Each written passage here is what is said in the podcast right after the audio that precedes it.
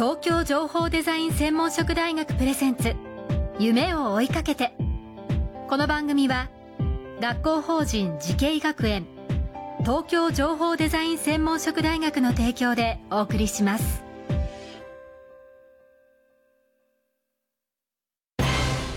こんな未来あったらいいな。こんな世界できたらいいな。情報とデザインの新しい学びをクリエイト。才能と未来を共に育てる学校法人慈恵学園東京情報デザイン専門職大学。オープンキャンパス開催中。詳細はホームページへ。夢それはもうすぐ実現する。新しいコンセプトとテクノロジーであなたの才能と未来が開花する。学校法人慈恵学園東京情報デザイン専門職大学プレゼンツ。夢を追いかけてばんは安藤博樹です。この番組は各界のトップ世界に誇るリーダーたちとともにこれからの時代を担う若者たちへ夢と希望をお届けします。今夜のお客様前回に続いて東京情報デザイン専門職大学情報デザイン学部教授能見俊彦さんです。お願いします。よろしくお願いします。さあ前回能見さんまさに、えー中央官庁で技術と社会の橋渡し、えーされてるあの様子をね伺いましたけれどもそんな能見さんがこの先10年後20年後、まあ、さらに言えば100年後の未来をどのように予想しているのか社会はどんなふうになってるんでしょうかね。はいあのー働き方が、はい。あー随分変わると思います。と言いますと、あのーこれまではやっぱり就職した企業に一生勤めて嫌なことがあっても我慢してえこうお金を稼ぐといううーまあ、お金を目的にせざるを得なかったと思うんですね。はい生活のためというかね。生活のたはい。めに。でむしろおこれからはあー自己実現のためであるとか自分が社会に貢献したいとかですね。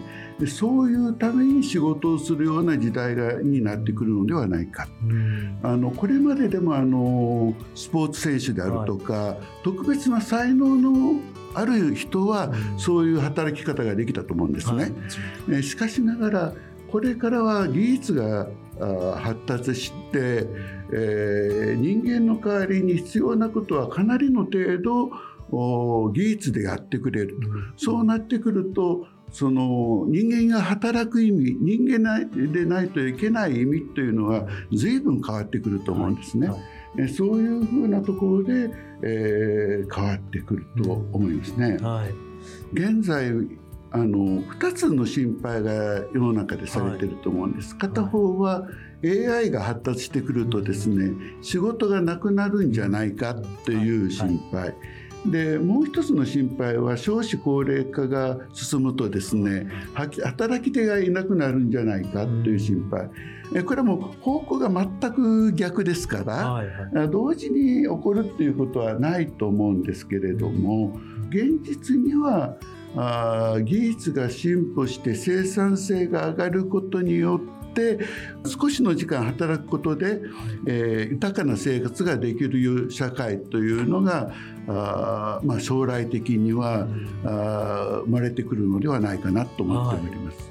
野見先生のお話を伺うとどっちかといえばネガティブにあの AI なんかも含めて語られがちですけど非常にポジティブですよね。いやもうあれは夢の技術だと思っておりはます。いはい、ということはその AI が発達することによってどちらかというとあのより豊かな未来が来ると。そうですね。は現在クロステックということが言われておりまして、えー例えば金融分野のフィンテック、はい。あのビットコインを使うとかですねそういうのが有名、えーではありますけれども、お農業分野であればアグリテックって言いまして、いはい。農業分野で IT を使う。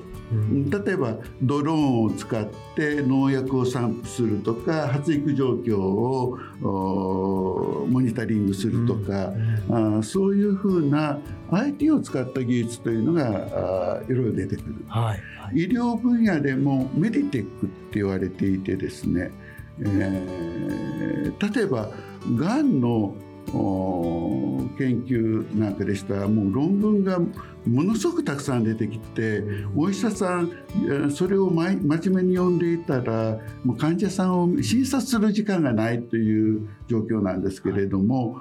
これ AI を使ってこの患者さんに必要な最新の論文はどういうものがありますか？ということを AI の方で教えてくれればお医者さん非常に効率的に、えー、働くことができるわけですね。そういうふうに先端の IT 技術を他の、まあ、既存産業に使えば新しい製品とかサービスが生まれてくる。新しいイノベーションが生まれてくる。こういうのをクロステックって言ってるんですが、はい、クロスのテクノロジー、まあ、いろんなところがこうこう、まあ、掛け合わさってくる。そういうことです。あのということなんですね。はいそういう意味で言うと本当にこの技術革新というのは我々の生活を豊かにしてくれるっていうふうに考えてよろしいですか、ね、はい。あのそれはもう当然のことだと思います。はい、あの本当あの200年前の産業革命の時には、はい、あラダイあのラダイトって言ってその機械のために失業するみたいなことで機械取り壊し運動みたいなことがありましたけれども、結局時代の中で歴史の流れっていうのはもうそういう新しい技術を取り込むことで生活が豊かになってきたこれはもう間違いないと思いますね。今まで産業革命以降は若干こう地球に優しくなかったりとか非効率的な部分も残ってますけどさらにそれがあの、まあ、環境負荷も減ってしかも技術的にも我々に恩恵をもたらしてくれると。ということは産業革命よりもしかしたらいい革命かもしれませんね。あのそうだろうと思います。はい、やっぱりあの科学技術と社会というのはあのこれまでも実はものすごく深く関係し合ってき、えー、たんですけれどもこれからもあのこの2つというのは両々相まって発展していくんじゃないかと考えております。はい。わかりましたじゃああの未来は明るいと思っていてよろしいでしょうか？はい。あもう能見さんの笑顔を拝見すると非常にねあの説得力がありますけども。ではそんな明るい未来、はい、それを実現させてくれるにはどのような人材を育てたいと思ってらっしゃいますか、はい結局やっぱりイノベーションを起こすためには若い人のアイディアが非常に重要なんです。やはりあの私みたいな年取った人間は古い常識にとらわれてしまってるので。新しい常識もアップデートされてますけど、はい、やっぱり若い人にいろんな産業の新しい姿というのを考えてほしいなと思っています。ただ大学の4年間だけでは IT も学び他の産業も学びというのは難しいかもしれません。それでもこうこの4年間の間に IT というのはいろんなところで使われてるんだいろんな産業に使われてるんだということでシェアを広げてもらえば卒業した後にきっと役に立つ時が来ると思うんです。私はそれを期待しております。はいじゃあまずその4年間で種を作って、はい、それが育つといいという感じですかね。わ、はい、かりました。本当にありがとうございました。ありがとうございました。えー、今夜のお客様は東京情報デザイン専門職大学情報デザイン学部教授能見俊彦さんでした。改めてありがとうございました。ありがとうございました。この番組は YouTube でもご覧いただけます。東京情報デザイン専門職大学 TBS で検索してください。それではまた。